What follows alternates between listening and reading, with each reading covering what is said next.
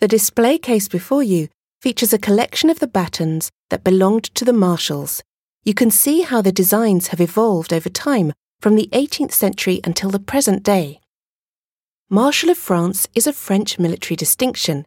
It is one of the rare titles to have spanned many eras of French history. The Marshal distinction was first awarded in 1185 and then was abolished during the French Revolution. This prestigious title was eventually brought back by Napoleon I.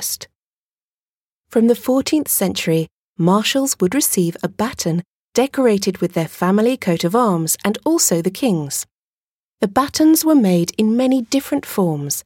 Not only was the baton a symbol of recognition, it also represented the supreme military authority that the king would grant his subject. In modern times, it has become a symbol of honour, awarded to victorious generals. It wasn't until 1758 that a standard model was established following the initiative of Marshal of Belle Isle. On the left of the display case, you can see a sketch accompanying a baton that once belonged to the Marquis of Contades. This baton was the archetype.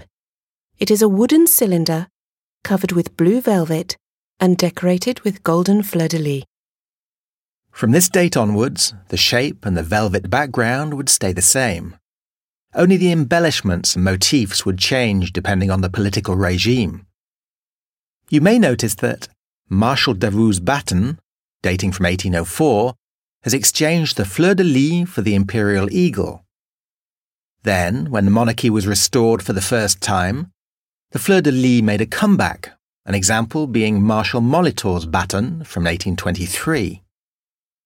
After 1830, when the July monarchy was established, the baton was decorated with stars, you can see this design on Marshal Sebastiani's baton from 1840.